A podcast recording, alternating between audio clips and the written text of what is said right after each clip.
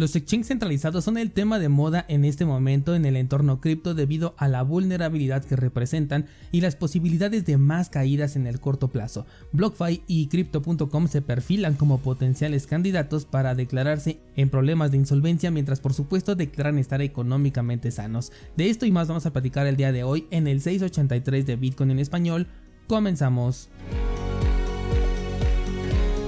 Bitcoin tiene una ligera volatilidad el día de ayer, consiguiendo un mínimo muy cercano al que tuvo ya en, la, en el movimiento bajista que vimos la semana pasada, el, movimiento fuerte que nos llevó hasta los 15.700 y el precio, bueno, pues intentó ir hacia arriba llegando hasta los 17.000, pero hasta este momento no lo ha conseguido. Lo interesante lo vamos a encontrar en la vela eh, de, eh, perdón, en el marco temporal de una semana en donde ya estábamos más o menos pensando en una posibilidad de un cambio de tendencia porque el precio estaba ya por encima de la media móvil de 20 periodos, sin embargo en ese momento se ha desplomado y eso me confirma que esta estrategia sigue siendo bastante útil, ¿no? A mí me gusta bastante porque aquí es donde esperábamos precisamente una confirmación y fue la que no se encontró y después de ello vino un, un movimiento bajista que no solo nos regresa al precio por debajo de la media móvil de 20 periodos, sino también por debajo de la línea de soporte que ya teníamos allí en los 18 mil dólares y creo que aquí vamos a tener un par de semanas todavía de movimiento entre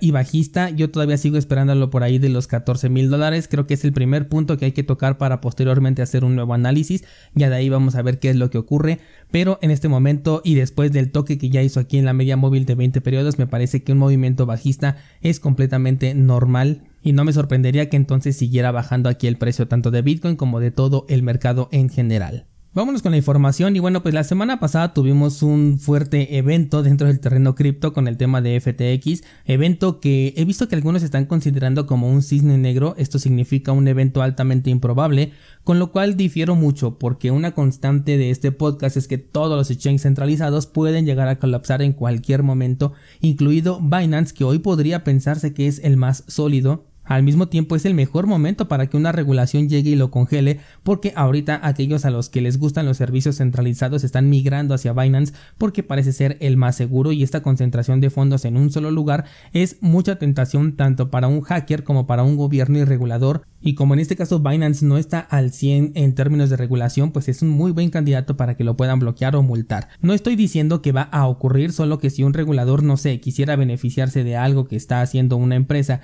y puede parecer ilegal, pues el mejor momento es cuando más capital tiene. Además, siendo un proyecto, perdón, un producto que viene de China,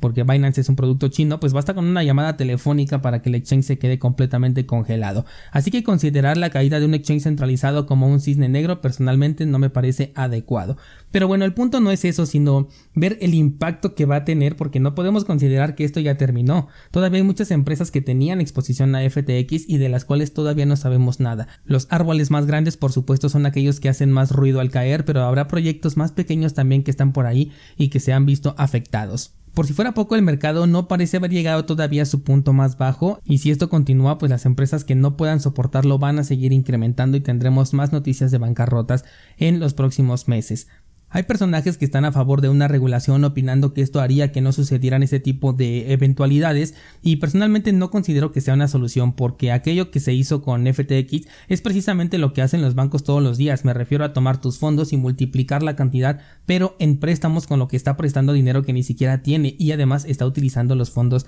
de los usuarios. La gran diferencia es la forma en la que los bancos pues son rescatados y cuando quieren dar un ejemplo de lo que sucede con las malas prácticas pues es cuando dejan caer a uno de estos bancos y es cuando tenemos una bomba que estalla y le echan toda la culpa a esta institución, pero ese rescate no lo va a recibir el entorno cripto a pesar de que esté regulado porque yo por lo menos no me imagino a un banco salvando al sector que pone en peligro la propia existencia de ese banco. Recordemos el caso de Lehman Brothers, el caso de Wildcard el año pasado, si no me equivoco es cuando ocurrió esto. Son casos exactamente iguales que los de FTX, pero dentro del entorno que ya está regulado, por lo que no veo que esta sea una solución. También con respecto a este caso hubo debate alrededor de la culpa. El CEO de Binance e incluso Jimmy Son en la BitConf declararon que los usuarios tienen parte o la culpa entera de esto por haber confiado en un tercero. Vi una pregunta muy similar en Twitter, la quise responder y mi respuesta fue que necesitamos menos culpables o menos culpa y más responsabilidad individual. Esto me recordó mucho a los tiempos en los que yo entré a este sector y cómo fui víctima de varias estafas recomendadas por influencers de YouTube. En este caso acepto yo mi responsabilidad individual porque fui yo quien eligió a ese influencer, tomé mis decisiones con base en la palabra de una persona que publicaba sobre estafas, así que pues es toda la responsabilidad mía, fui yo quien lo eligió escuchar y seguir su ejemplo, por lo que hoy es parte de mi aprendizaje y con base en ello te puedo compartir lo que pasé y lo que ahora hago con mi dinero, que ya no utilizo DeFi, que no eh, dejo dinero en exchange centralizados, bueno, por ahí tengo una orden en Cardano como lotería, te comenté en Bitfinex, pero bueno, es un riesgo controlado, el cual no me va a afectar en absoluto si algo pasara con esta plataforma, pero bueno, en fin, en resumen, soy más de responsabilidad que de culpa. Por otro lado, BlockFi está defendiendo diciendo que no tiene exposición a FTX, pero hay que recordar que FTX quiso salvar a, a, BlockFi absorbiendo sus tenencias. No sé en qué terminó esto, pero yo dudo de todos aquellos que dicen que sus finanzas están bien y son entidades centralizadas y si en este caso BlockFi dice que se encuentra eh, con finanzas sanas, pues espero que sí, pero la verdad es que no le creo. Luego de esto, Crypto.com que yo te comentaba la semana pasada que estaba en problemas por ahí con el tema de sus reservas, que tiene gran parte en shitcoins, y luego el fin de semana hacen una transacción millonaria a una cuenta supuestamente equivocada, y te estoy hablando de 320 mil tokens de Ethereum, o sea, una cantidad impresionante de dinero, el cual supuestamente mandaron por error a una dirección de la lista blanca correspondiente al exchange de Gate.io. Yo no necesito que esta plataforma caiga para saber que no le puedo dejar mi dinero ahí porque pues no quiero estar en una plataforma que mueve cantidades impresionantes por error, pues qué va a hacer con cantidades más pequeñas. Y aunque los tokens sí fueron devueltos, esto deja muy mal a crypto.com que de por sí ya tiene historial en su contra. Y es que a raíz de la sugerencia del CEO de Binance de hacer unas pruebas de reservas, los exchanges comienzan a desarrollar ya este algoritmo para obtener la información correspondiente y se especula que la transferencia por error fue precisamente para que Gate.io pudiera demostrar sus tenencias. Posteriormente el saldo ya fue regresado, pero además se regresó a una dirección distinta de la cual todavía no se tiene conocimiento si sí le pertenece a crypto.com, recordando que en Ethereum pues se maneja un modelo de cuentas en el que se utiliza siempre la misma dirección y en esta ocasión pues la dirección cambió. Desde mi punto de vista esto no fue para nada un error y no me esperaría a averiguar qué fue lo que pasó para sacar mi dinero de crypto.com si es que ahí lo tuviera. Y ya que hablamos de las pruebas de reserva yo te comentaba que tenía mis dudas al respecto sobre si era un dato confiable pero me puse a pensar y bueno pues cuando las empresas quiebran tienen deudas que superan los balances que ellos poseen entonces tal vez más que una prueba de participación o más bien una prueba de reservas necesitamos una prueba de deuda porque si la deuda supera el balance entonces aunque puedas demostrar que tienes el saldo suficiente, si la deuda lo supera, pues el resultado será el mismo porque en algún punto podrían bloquear la plataforma porque no ha pagado las deudas que tiene y como sabes legalmente primero tiene que satisfacer esas deudas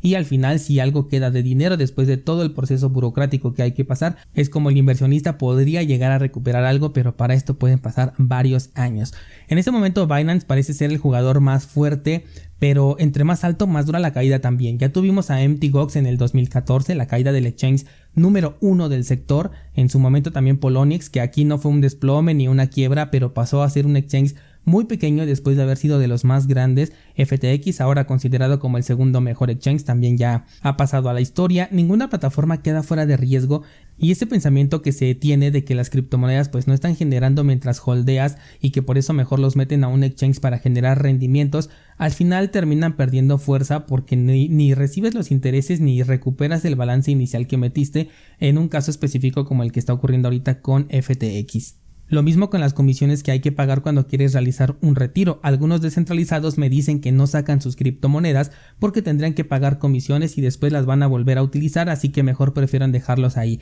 Pero un evento de este tipo hace que el coste a pagar sea exponencialmente más grande porque se va a llevar todos tus fondos y no nada más la comisión que tenías que pagar. Varias veces me han dicho que no compran en servicios peer-to-peer -peer también porque tienen que pagar un plus en el precio pero ese plus en un servicio centralizado es mucho más grande solo que se valora mucho menos. Pagas con tus datos, pagas con la pérdida de la custodia si es que lo dejas ahí y en el caso de una eventualidad como el de FTX pues pagas también con todo el balance depositado. Los exchanges centralizados no son necesarios y si lo llegan a hacer para algunos proyectos para su subsistencia, eso significa que esos proyectos tienen un punto único de fallo. Bitcoin cada vez tiene más formas de transar de manera peer-to-peer, de hecho he estado subiendo contenido a cursosbitcoin.com sobre cómo comprar Bitcoin de manera peer-to-peer utilizando tanto bots programados como Lightning Network y una cartera sobre la que tú tengas el control. Entonces ahí todo está bajo tu control y de esta manera te puedes hacer de Bitcoin de una manera súper sencilla, la verdad. Pienso que a partir de esta semana el tema de FTX va a comenzar a enfriarse,